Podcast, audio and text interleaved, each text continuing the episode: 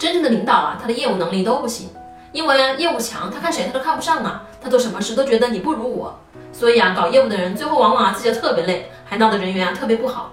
而相反，自己没什么本事呢，他当领导啊那是最好的，为什么呢？他就会啊很谦虚，他自己没什么能力啊，所以他很谦虚。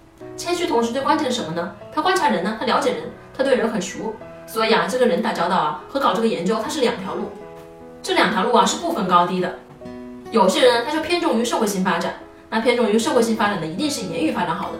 还有一类人呢，就是我们刚才讲的，他的社会性发展呢很弱，为什么呢？因为他从小在生活当中啊，他很少和人打交道，他跟人交往的经验呢是很少的，因此他有一个什么特点呢？他的注意力啊非常稳定，玩玩具呢他能玩一上午都可以。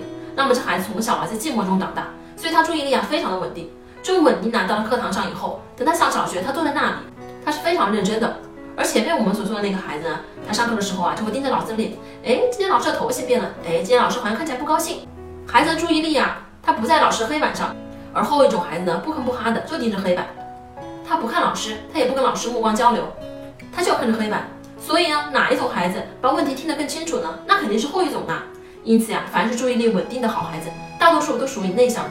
橱窗里有我为大家精选的育儿书单哦。